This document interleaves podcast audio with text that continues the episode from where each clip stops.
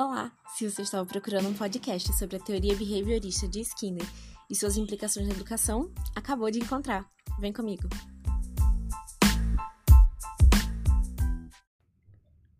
Olá, pessoal. Boa tarde. Eu sou Kenny Alencar e, junto com Bianca Mendonça e Grace Oliveira, iremos apresentar o podcast sobre Skinner e suas contribuições para a educação. Este podcast está dividido em três partes a introdução, que será apresentada por mim, experimentos, apresentado por Grace, e teorias, que será apresentado por Bianca. Burrus Frederick Skinner, mais conhecido como B.F. Skinner, é psicólogo behaviorista, inventor e filósofo norte-americano. Também foi professor na Universidade de Harvard. Faleceu aos 86 anos nos Estados Unidos. Skinner é considerado o principal autor do New Behaviorismo ou behaviorismo radical, que tem como teoria a análise do comportamento como raiz epistemológica. Era opositor ao mentalismo e sua perspectiva era positivista. Sua base epistemológica é o empirismo, e ele afirma que só é possível teorizar e agir sobre o que é cientificamente observável.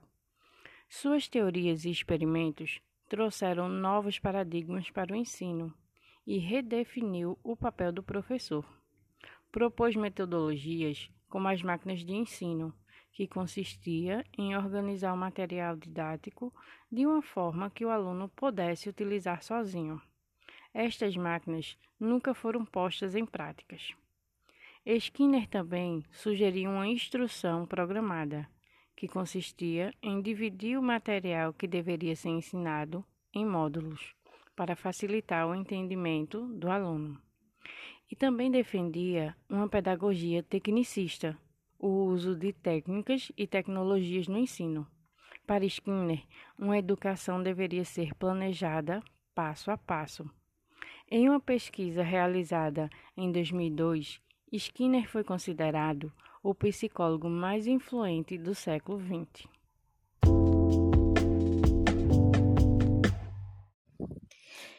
Enquanto estudava na Universidade de Harvard, Skinner herdou cobaias de um de seus colegas que se mudou.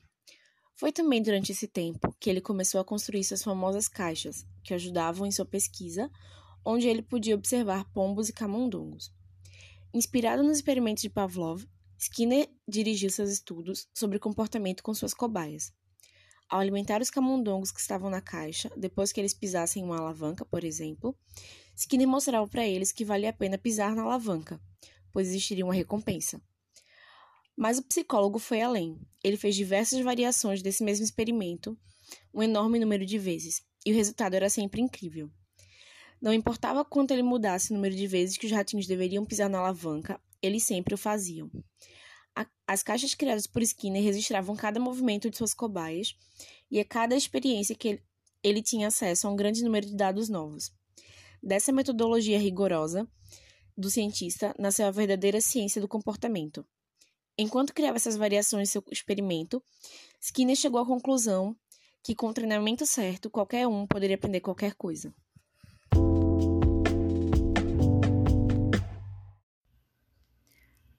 Então, gente, estamos nos encaminhando ao último tópico do nosso podcast, que aborda sobre a teoria de Skinner.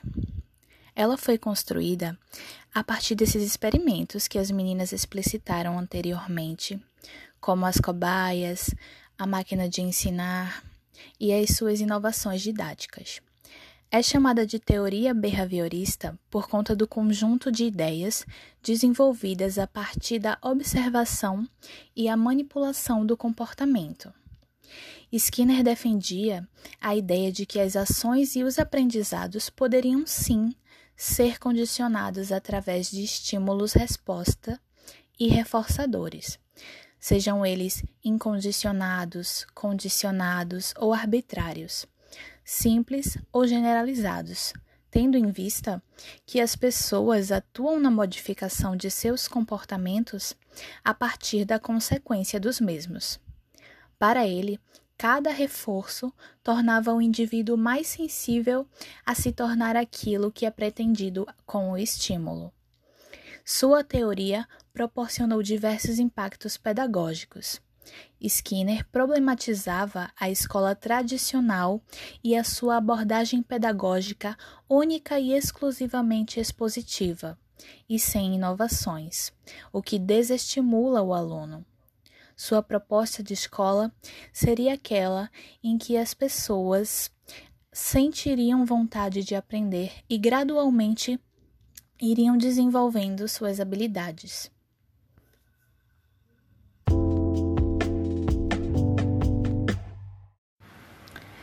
É isso, gente. Eu espero que vocês tenham gostado e até a próxima.